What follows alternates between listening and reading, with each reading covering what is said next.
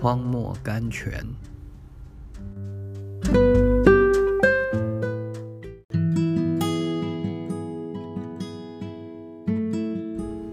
九月十九日，我父是栽培的人。约翰福音十五章一节，临到我们的各种苦难，都是父神的使者，受父神的差遣，送礼物来给我们的。我们如果知道这个，就会得安慰了。虽然依照属世的眼光看来，苦难似乎是伤害我们、毁灭我们的，但是依照属灵的眼光看来，苦难却是产生祝福的。我们永不该忘记救恩。世上最大的祝福，乃是世上最大痛苦的结果。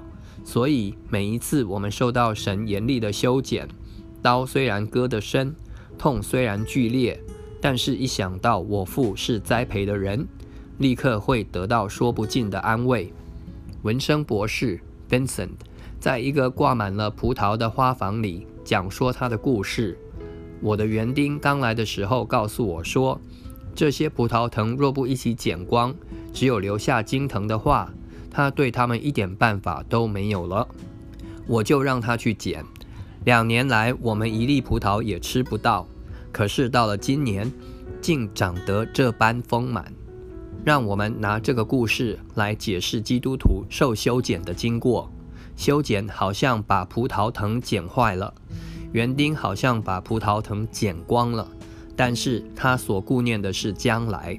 他知道修剪的结果会使他的生命更丰盛，他的果子更饶多，有许多祝福。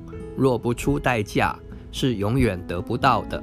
密勒 （Miller）。